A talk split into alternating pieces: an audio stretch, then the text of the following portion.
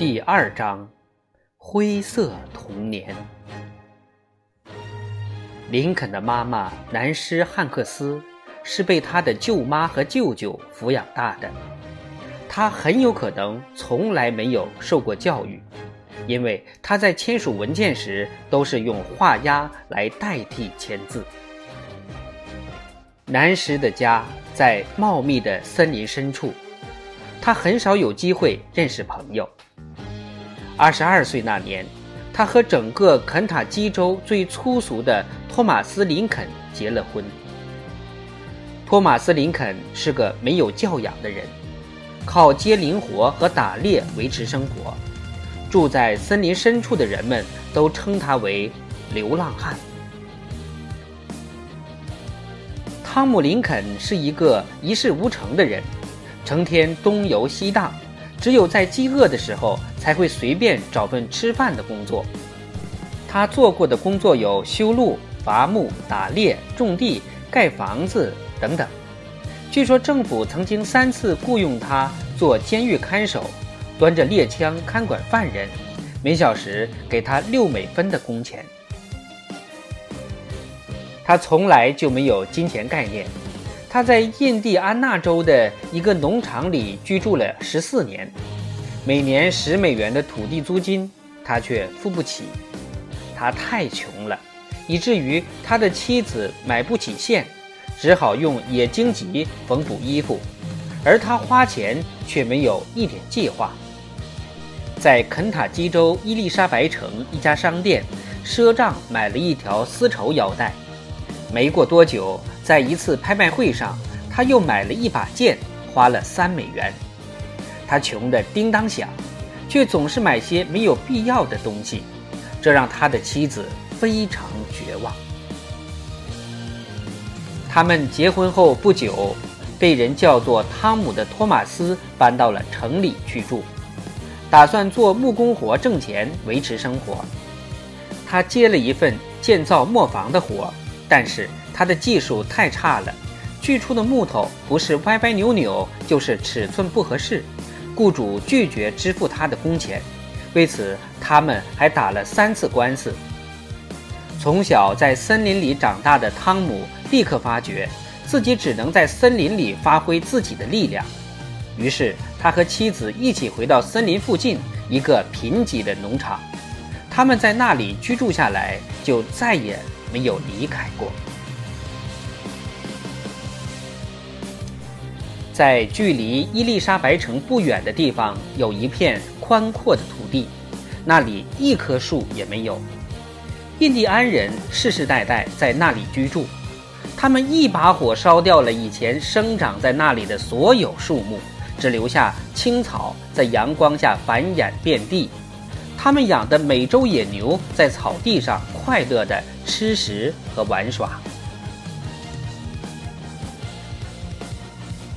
一八零八年十二月，汤姆买下了这片土地里的一块农田，价格是每英亩六十六美分。农田中有一座猎人搭建的简陋小屋，屋子四周长着很多野山楂树，半英里以外是诺林溪向南的支流。在那里，每到春天就开满了山茱萸花；到了夏天，老鹰在天空缓缓地盘旋，茂盛的青草随风轻轻摇摆，好像绿色的海洋，一望无际。因为那里居住的人很少，所以一到冬天，那里就变成了整个肯塔基州最没有生气的地方之一。一八零九年的冬季，亚伯拉罕·林肯在那座猎人搭建的小屋子里出生了。那天是周日，刚出生的他躺在铺着玉米皮的木床上，屋子外面是银白色的冰雪天地。当时是在二月，凛冽的寒风把雪花从木屋的缝隙吹进屋子里。雪花飘落到林肯和妈妈盖着的熊皮上。从那之后，又过了九年，林肯的妈妈南施终于因艰难的生活生病去世了。他死的时候只有三十五岁。他这一辈子没有过任何享受，也从来没有得到过幸福。不管他走到哪儿，总是有人在背后骂他是私生子。遗憾的是，他生前没有能力看到未来。百姓在他生下亚伯拉罕·林肯的地方，用大理石修建了一座圣堂，以表示对他的感谢。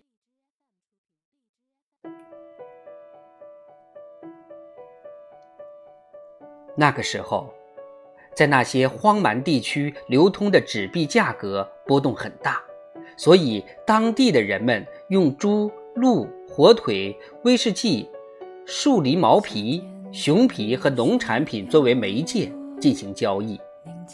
有时候，教徒把威士忌当作报酬送给牧师。一八一六年，亚伯拉罕七岁了。到了秋天，父亲汤姆用他的农场换了四百加仑威士忌，带着全家搬到了印第安纳州的荒芜林场。离他们最近的是一个捕熊的猎人，那里的植物长得很密集，如果想通过，必须用刀砍出一条路来。在这个后来被丹尼斯·汉克斯称为“丛林礼赞”的地方，亚伯拉罕·林肯将要度过他人生当中的十四年。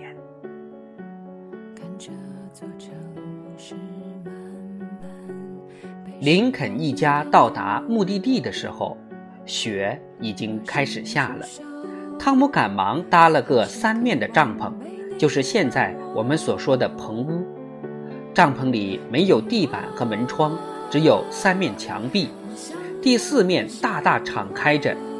屋顶是用原木和灌木搭的，寒风吹打着雪花和冰碴灌进帐篷里。这样简陋的屋子。印第安纳州的农民甚至都不愿意用它在冬天来养牲口。然而，在1816年到1817年的漫漫冬季里，汤姆一家却一直居住在这样的屋子里面。这个冬天显得那么寒冷，那么难熬。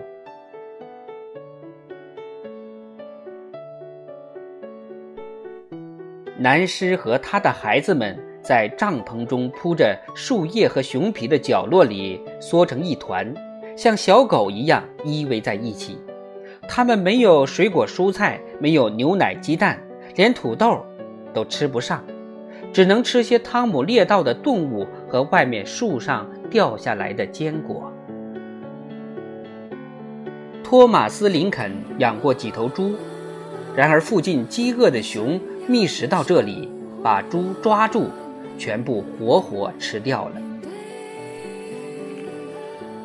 就在这个地方，亚伯拉罕·林肯居住了很多年，过着贫穷艰苦的生活。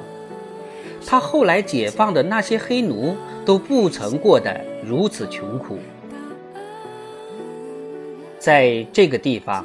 人们几乎从来没有听说过牙医这个职业，离他们最近的医生住在三十五英里以外，所以牙疼的时候，南师就让汤姆帮他把胡桃木钉的尖顶在坏牙上面，用石头使劲敲打钉子头，把牙敲掉。当地其他的拓荒者也都是用这样的方法。美国中西部的拓荒者们在拓荒的开始，就被一种名为牛乳症的怪病折磨着。牲口如果染上这种病，就没有任何存活的可能。有的时候，一些地区的人会相继感染这种病，然后一个个病死。一百年以来，这种病的起源一直是个谜。医生也不知如何解决，直到二十世纪初期，科学家们才找到这种怪病出现的原因。动物吃了一种白蛇草，中毒发病。动物的奶汁因为含有此毒素，人喝了动物奶汁以后也染上了这种病。在长满树的峡谷和牧场，这种白蛇草遍布在每个角落，直到现在，它还在威胁着一些生命。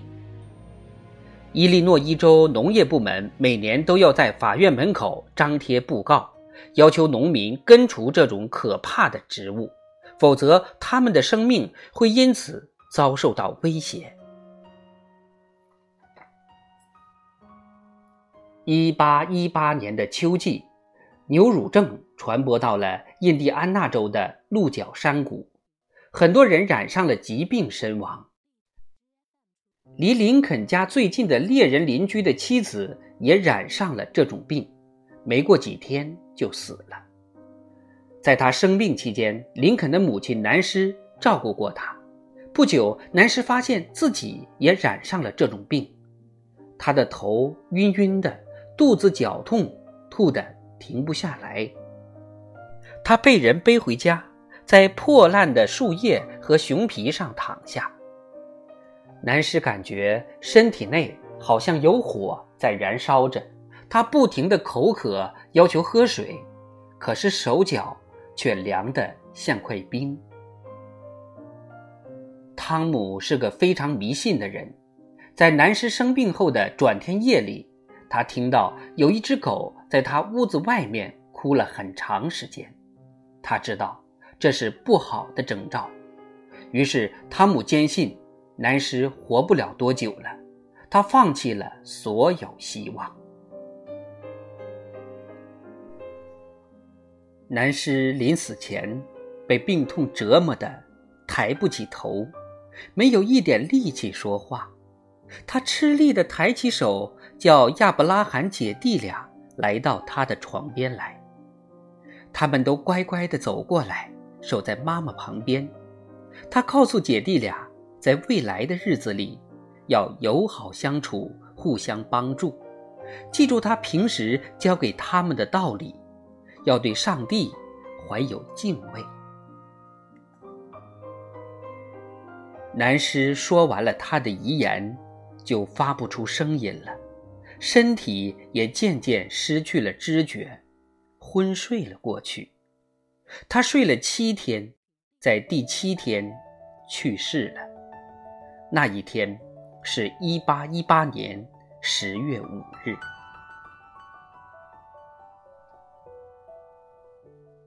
汤姆在妻子两个已经合上的眼皮上各放了一枚硬币，他觉得这样能够让他瞑目。他又到森林里去砍树，把砍来的木头切割成歪歪扭扭的木板，做成简陋的棺材。将自己命运悲惨的妻子放了进去。两年前，他用雪橇把全家人拉到了这个地方，现在他又用雪橇把亡妻的尸体拉到更深的林子里，简单的埋葬了，没有进行任何仪式。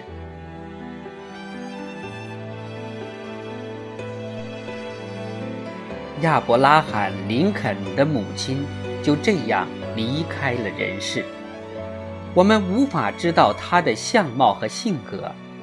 在他短暂的生命里，大部分时间是在荒凉偏僻的密林深处生活的，很少有人能见到他，所以他几乎没有给人留下什么印象。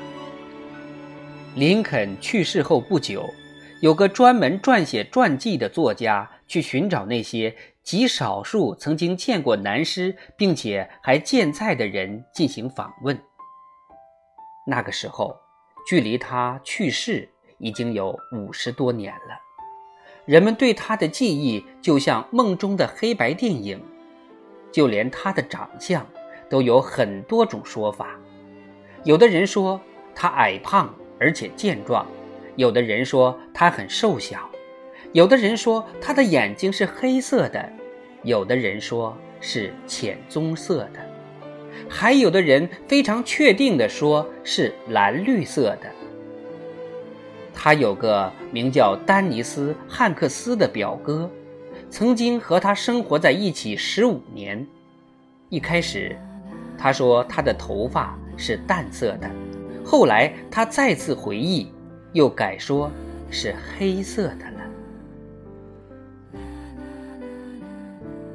他去世后的六十年里，人们没有为他树立一块碑，直到现在。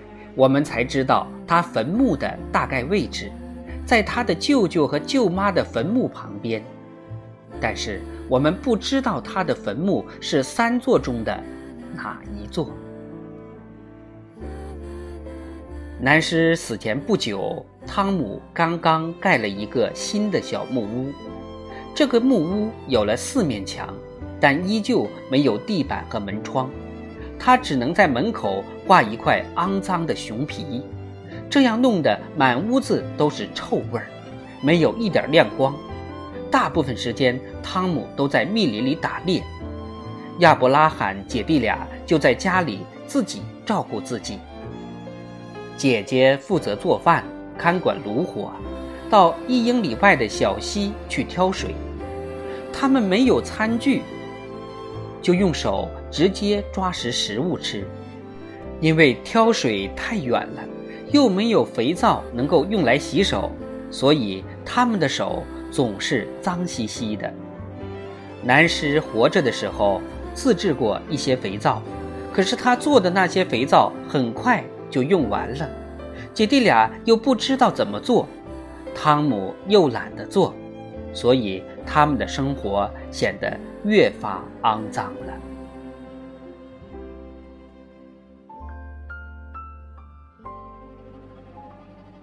在漫漫寒冬里，他们从来都不洗澡，穿着脏衣服，床上铺着的树叶和熊皮破烂肮脏。他们的小屋子里照不进阳光，只能用炉火或者油灯照亮。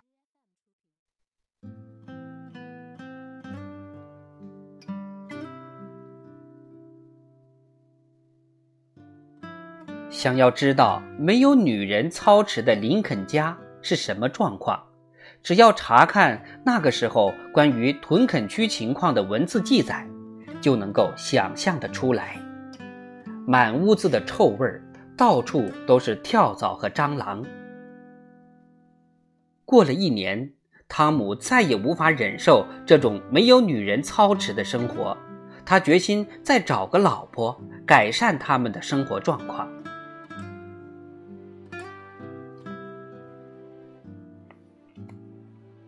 十三年前，汤姆曾经在肯塔基州向一个名叫莎拉·布希的女子求婚，但是他没有同意，和哈丁郡的一个监狱看守结了婚。后来，那个看守死掉了，给他留下了三个小孩和一大笔债务。